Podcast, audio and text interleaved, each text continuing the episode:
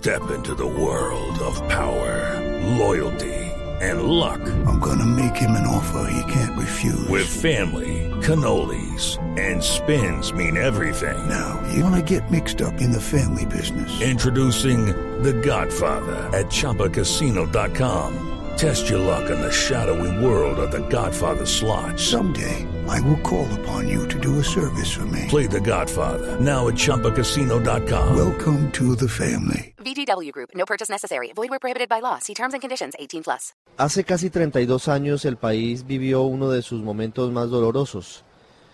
La toma y retoma del Palacio de Justicia, el holocausto que se vivió el 6 y 7 de noviembre del 85, es una huella indeleble, imborrable, en la memoria colectiva del país.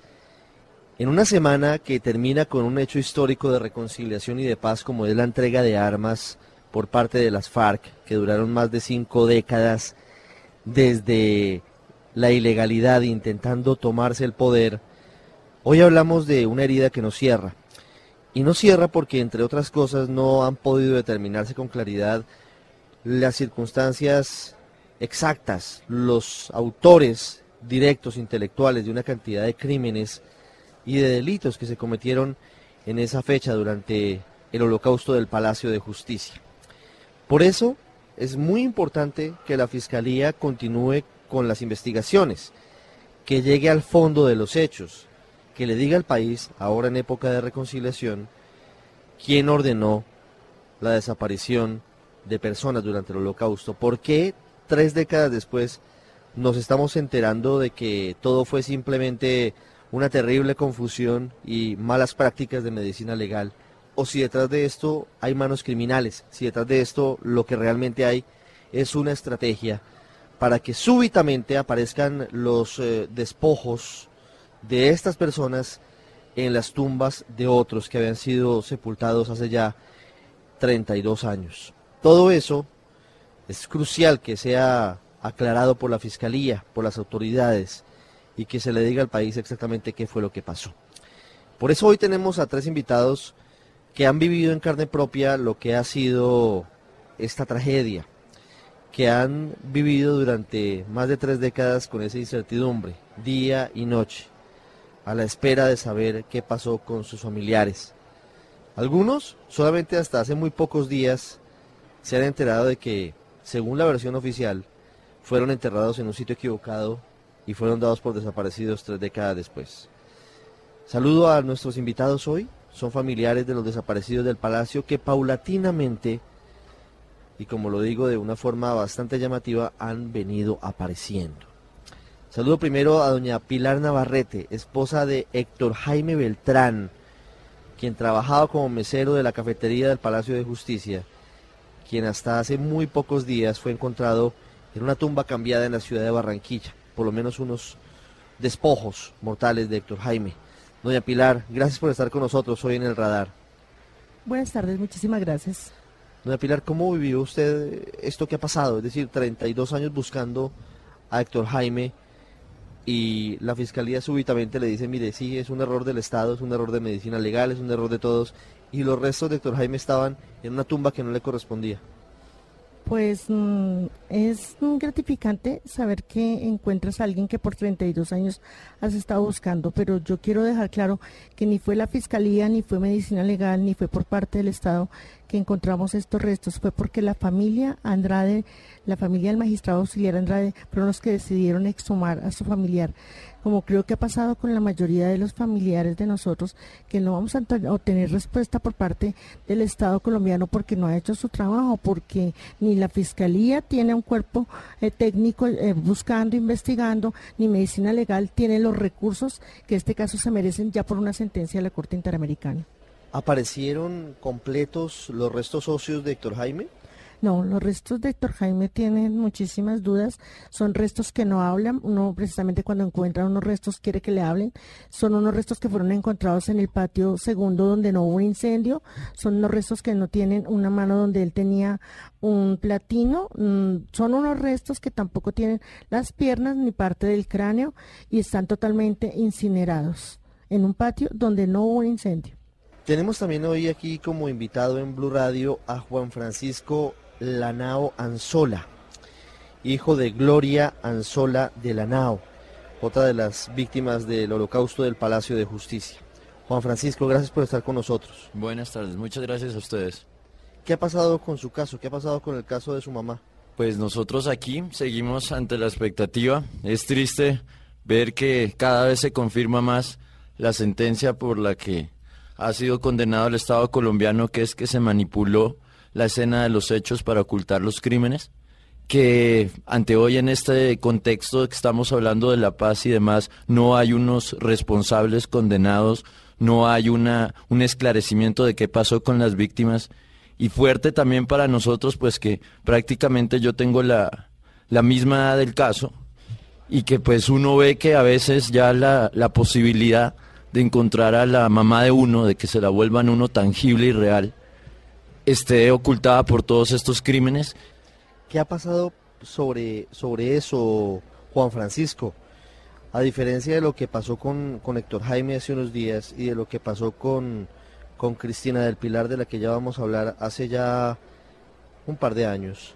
No, pues, ¿Hay algún indicio de, de su mamá, de Gloria Anzola? ¿Ha aparecido algún indicio? No hay ningún indicio, pero como lo digo, o sea, es muy triste que a estas alturas, que en donde haya sentencias internacionales, sentencias de la jurisdicción nacional y todo, no, no, no, no, o sea, no, no se hayan agotado los esfuerzos. ¿Cuántos años tiene usted? ¿Cuántos años tenía cuando desapareció su mamá, cuando desapareció Gloria?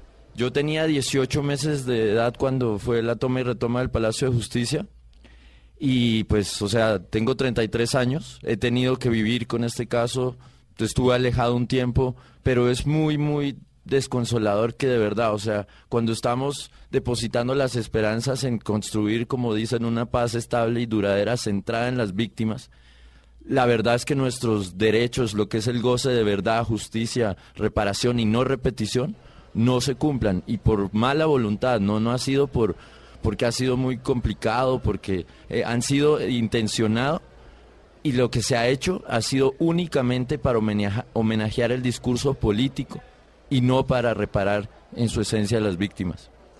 De este grupo de familiares de desaparecidos en el Palacio de Justicia, el primero que quizás, eh, o de los primeros en los que se dio finalmente su hallazgo, es eh, René Guarín.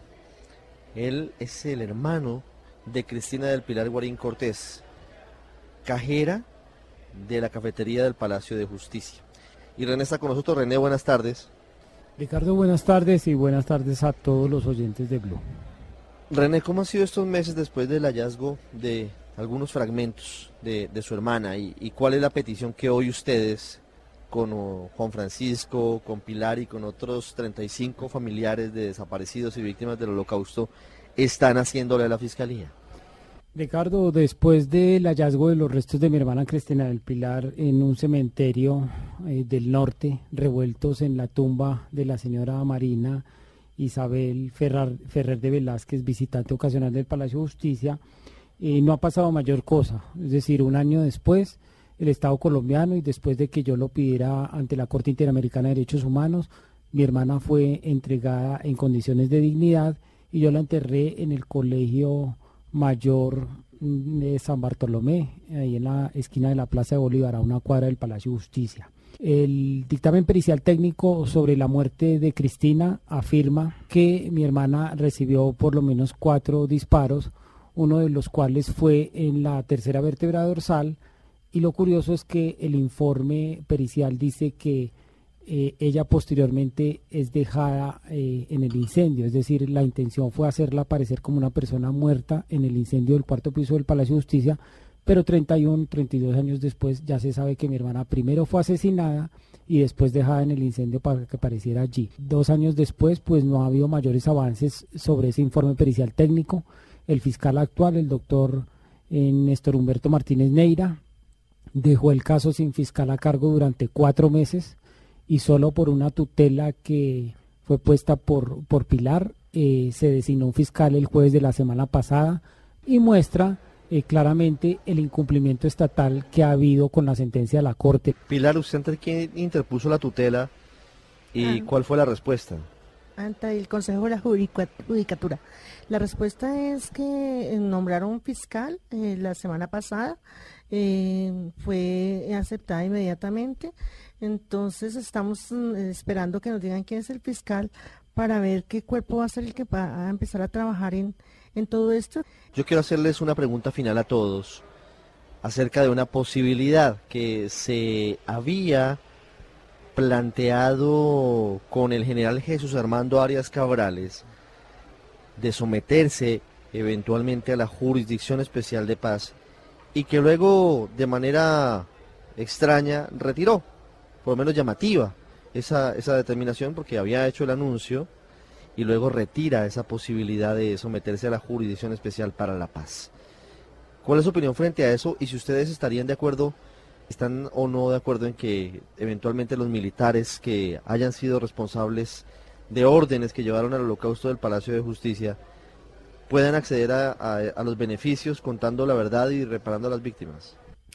Mire, Ricardo, la posición unánime de los familiares de los desaparecidos es que el militar que cuente la verdad es un militar que tiene derecho a sus beneficios.